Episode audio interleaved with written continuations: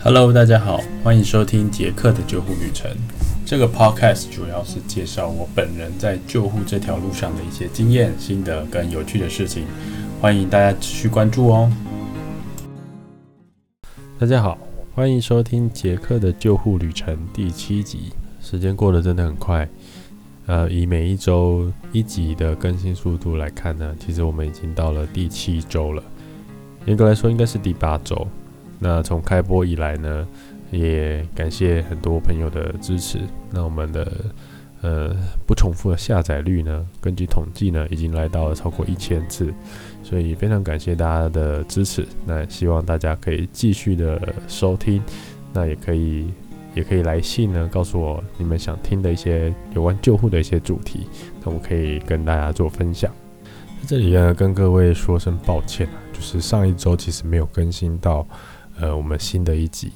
那主要是因为杰克呢，其实在呃忙着办理这个台湾医疗救护学会的一个年会会员大会，还有他的工作坊。那我们讲一下这个工作坊好了。杰克主要负责的这个工作坊呢，是叫做研究的工作坊，那就是基础的救护研究的一个方法跟一个概念。那在短短两个小时内呢，其实你要把一些重要的研究的一些概念教给大家呢，其实是有一点挑战的。那所以呢，杰克想说，通常呢，就是教研究法，其实都是一个很蛮枯燥乏味的一个过程。讲的越学术越知识呢，其实大家对于这个研究的这个部分呢，其实就会越害怕，越不敢去碰触。那其实，其实研究的过这个呃过程呢，还有它的一些呃方法呢，其实没有想象中的这么困难。那其实是非常有趣的，因为其实这个整个过程呢，都是在呃我们的日常生活中发生的。那很多主题呢，研究的主题啊，或者素材呢，也都在我们的身边。那我们大概简单讲一下，就是我们这个研究法这个工作方的一个。内容好了，那首先呢，其实我们会用分组，然后就是用游戏化的方式呢，让呃试着让这个整个过程呢，就是一些设立一些挑战的关卡，让每个小组呢可以互相的竞争。内容其实没有到非常的多啦。那首先第一步当然就是教大家怎么去设定研究的主题，去找到一个研究的主题。我们发现就是。呃，大部分大家会想到研究，大概就是临床方面的，例如说，呃，到院前心肺功能停止啊，然后创伤啊，呃，插管啊，或者是给药这部分比较偏临床的。那其实这一次的工作坊里面的一些主题呢，或者是让大家去做挑战的一些关卡，那其实都是比较偏向非临床类的。那其实我们觉得说，临床类的其实还蛮多。呃，可以做，但是在做的过程中，其实大家比较会受到一些限制。好，那如果说是以非常临床类的话呢，其实我们可以发挥的空间其实也蛮大的。那也有提到，就是我们其实在上一集有讲到的，就是有关到院前的一些重要的可以。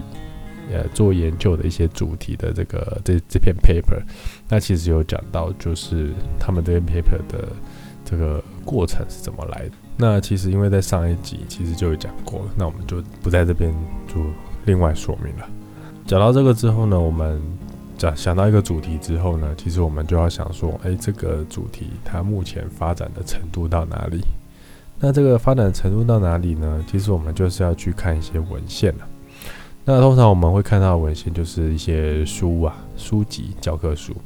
那老实说呢，这个教科书呢，因为它整个从撰写到呃刊发表，那其实整个过程呢，如果说少则那可能就是两年、三年；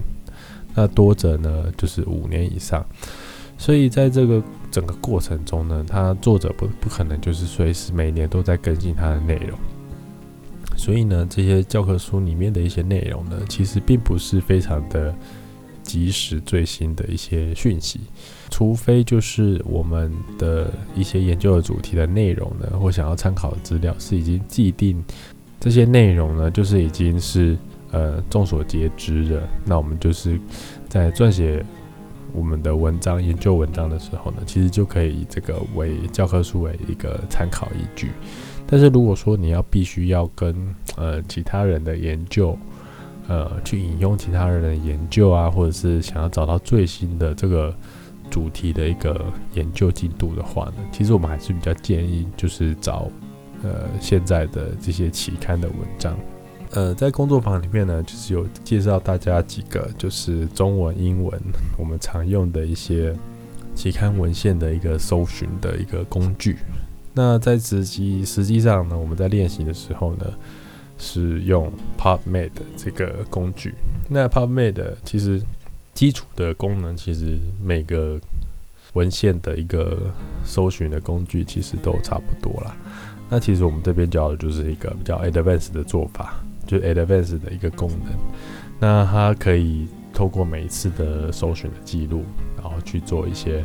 呃，组合，或是 and 或 or 啊，或者是其他条件的一些组合，那其实就不用说每一次都要重新去下很多的指令，那你可以用这样的方法来做。那如果说想要更详细的知道的话呢，其实我们未来其实会开一些工作坊，那会针对比较细部的操作部分呢，再会跟大家介绍，所以。也请大家可以多多关注我们这个台湾医疗救护学会的一些讯息。那就是大家稍微练习过这个搜寻引擎之后呢，其实我们就会设一个挑战了。那这个挑战呢，其实是呃，我觉得是还蛮重要，就是在做研究的时候会蛮重要的，就是你要搜寻相关的文献的时候，你必须要想到关键字。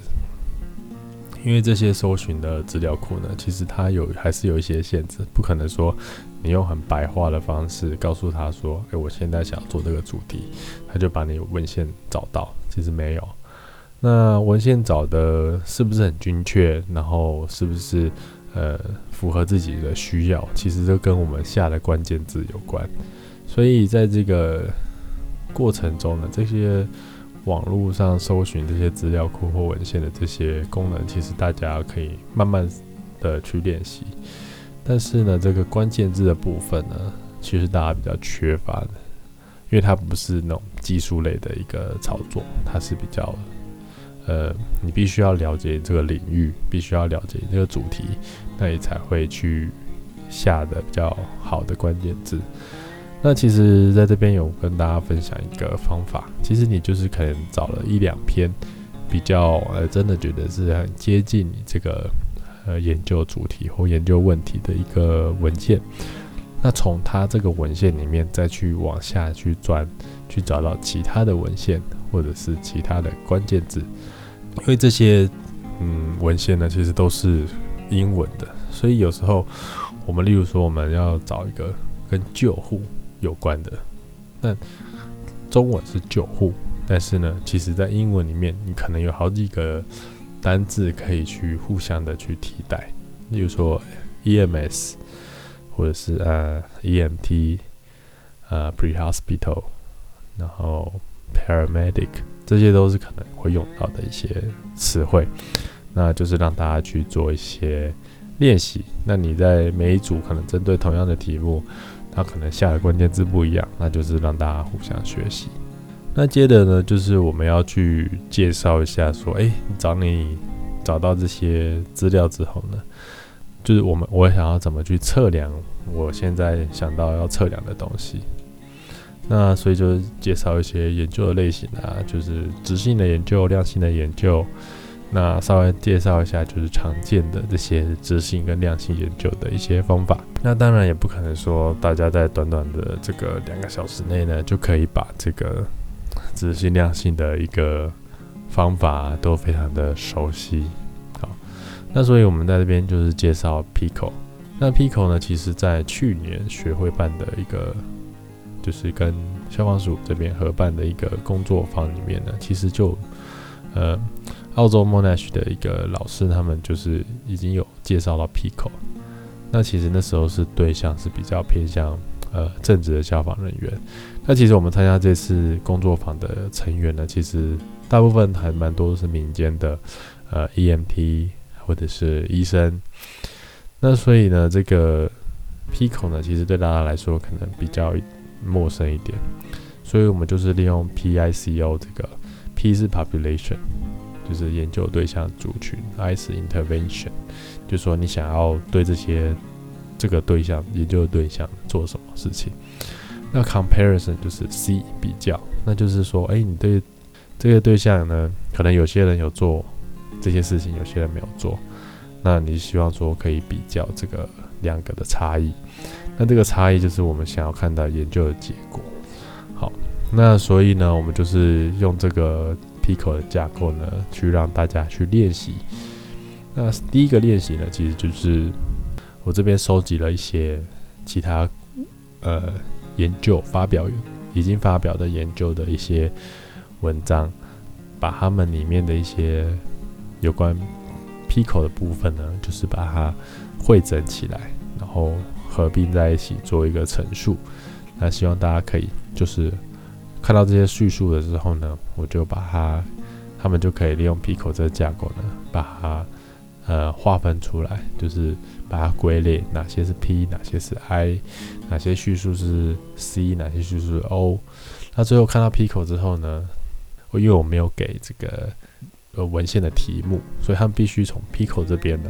去想，去想说这个文章、这个研究可能的研究问题，或是这个题目是什么这样子。接下来在大家练习的差不多的时候呢，其实就。这边就是设计另外一个练习，就是让他们去想。那每一组呢，就会去自己去构想一个研究的主题，然后用 Pico 的方式把它写下来。那其实大家都写的不错。那其实大家想到的这些题目呢，其实都还蛮可以执行的。那就是在这短短时间，呃，大家表现都还不错。那我们觉得说，与其就是花很长的时间。一步一步的教，然后比较呃传统的这种教法，那不如我们就是换一个比较有趣的方式，让大家在短的时间内呢，就是学到重要的几个关键的一个方法的技巧这样子。那所以呢，就是接下来就会总总结一下，就是说，诶，其实我们刚刚做的这些过程呢，其实就是在我们整个研究的步骤里面呢，大概是前面这一一小部分的一些工作。到后面呢，其实最后一 part 呢，其实是讲到这个研究文章的撰写。那其实我们找到是 Jimmy Cooper 这一位，就是澳洲的一个呃，专门在帮大家做一个文章的修改润稿的一个专业的文章的一个专家呢，其实来分享一下，就是说，在他这七八年，就是在台湾帮所有的研究人员。润稿、修改稿件的时候呢，其实他发现说，哎，其实台湾其实呃犯的一些英文写作上的一些错误，大家错误的都差不多。因为其实台湾就是在呃英文的教学上面就还蛮一致的，但是呢，在英文写作这个部分呢，其实都还蛮一致的，比较弱一点。那个人本人也是这样子。那其实，在那时候在国外念书的时候，其实就会还蛮吃亏的，哦，那所以在国外的时候也磨了很久，那也很感谢很多人的帮忙，这样子。所以他讲的时候，其实我还蛮有感触的，就是说，哎，他讲的这几个点呢，其实，呃，我以前都犯过一样的错误，那现在呢，也不是说都不会犯，就有时候你还是会不自觉的会用到一些，呃，比较容易让人。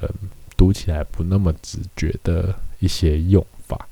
所以这部分呢，其实呃，对于英文写作的部分，其实可以另外开一个很长时间的课程，让大家慢慢练习。不过就是大家听到英文这件事情呢，就会很惧怕这样子。那其实其实也不用，就是说你你就是要面去面对它，然后就算你看文章的时候，一个字一个字去查，你也不要觉得哦。怎么英文这么烂？其实每个人都这是必经的过程啊。好，OK，所以这个这部分呢，就是稍微跟大家介绍一下，说上一周呃没有更新这个 Podcast 的时候呢，杰克在忙碌些什么这样子。那其实这个研究的部分呢，是一直以来就是我们蛮希望，就是透过一些工作坊啊，或者是讲座的方式，让国内的 EMT 的救护员，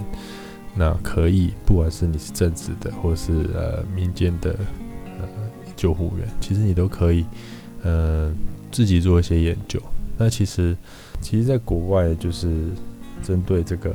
救护的专业呢。其实就讲一个专业的部分了。其实你就是要有一个 body not body of knowledge。那其实为什么这个 body of knowledge 怎么来的呢？不是人家教你的，是自己 create 出来的。这怎么 create 呢？就是透过研究。所以呢，你必须要有自己有能力去做这个研究。那你越做越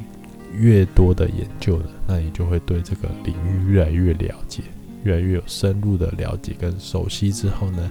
你自己会自成的一个很专业的一个知识。当你已经有这样的形成之后呢，那这代表说人家就会认可你是一个专业。例如说救护，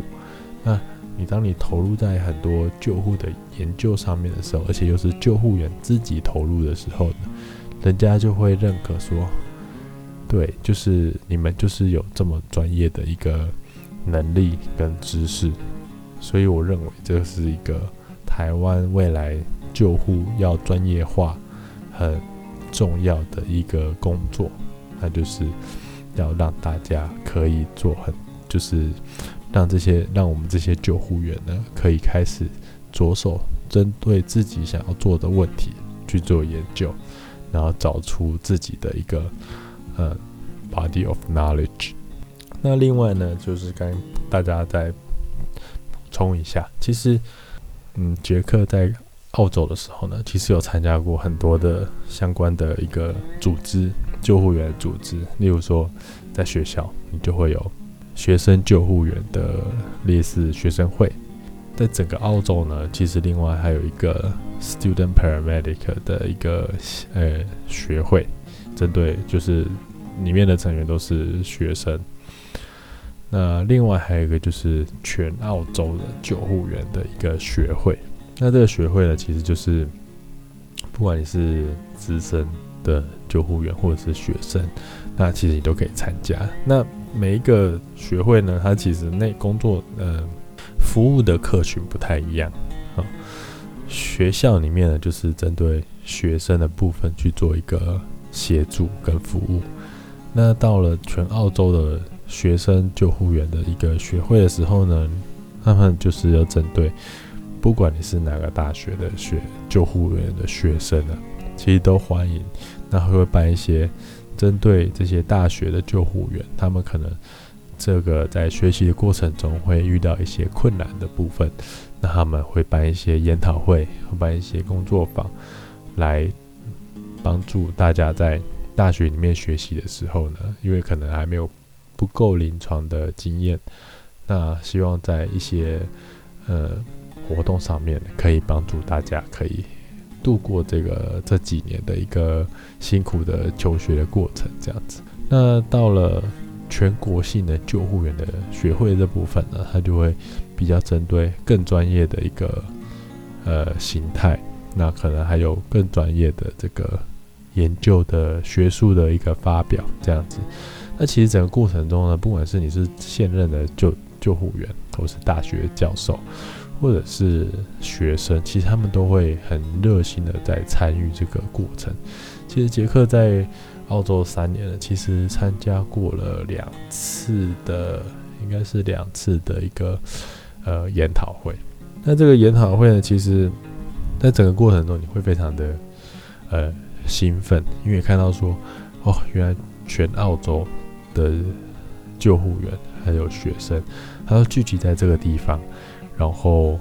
非常的热情的，大家互相去学习、聊天，然后去了解对方现在做的研究。那，呃，好像对每一件事情都非常的渴望去学习。那其实，在整个过程中，你会觉得非常的。虽然说很累，但是你会在整个过程中觉得说，哎，这个心灵上面还有知识上面呢，获得非常大的满足。另外一个特点就是这个研讨会呢，没有没有医生，也没有护理人员，不是说他们没有被邀请，而是说，呃，这个学会呢，就是因为澳洲的救护员的大学学位的推动呢，让整个澳洲的救护的学术跟临床实务呢变得非常的专业。所以这整个过程呢，其实都是由这个他们救护员自己来主导，不同的救护服务或者是不同的学校都一起合作，然后把这个这个研讨会办成。这个是还在台湾其实还蛮少蛮少见的一个现象。那我也希望说，呃，其实台湾的救护员，不管你参加哪一个协会或者是学会，都希望可以就是真的去参与。目前台湾比较多的一些协会呢，主要是以办课程教学、办课程训练为主。那其实也没有说不好啊，只是说，呃，我们在这个过程中呢，其实你必须要去了解到说，例如说你要单纯的就是办课程教学，那你就要了解说，哎，这个办课程教学，那你们这一这一些救护员在这个协会里面，你们希望得到的是什么东西？那你们希望得到的是一个教学的经验，那教学经验呢，就是教学相长，那所以你必须不断的去精进。那如果你参加的是其他的一个性质的协会或者是学会，那我希望就是说一起聚在一起，然后把这个救护的专业一起努力的把它做一个提升。其实我觉得说，不管你在要哪一个协会或学会，其实你就是用心的投入，然后找到志同道合的朋友，然后一起努力。比较希望大家做到，就是不管你是在哪一个地方，就是哪一个协会或学会，其实大家都要以一个合作的态度，然后去让整个台湾的。救护的一个能量可以继续往上提升。我们越团结，就是救护员越团结，越努力的精进自己，越努力的去发展出我们自己的一个 body of knowledge。迟早有一天呢，其实我们的这个救护呢，就会被大家公认是一个独立的一个专业。那也是希望我们可以未来朝这个方向去做努力。所以，如果今天你还没有想到说我要参加哪一个协会或学会的时候呢，就会蛮建议就是网络上可能 Google 或者是呃 Facebook 就会有很多的社团或者是嗯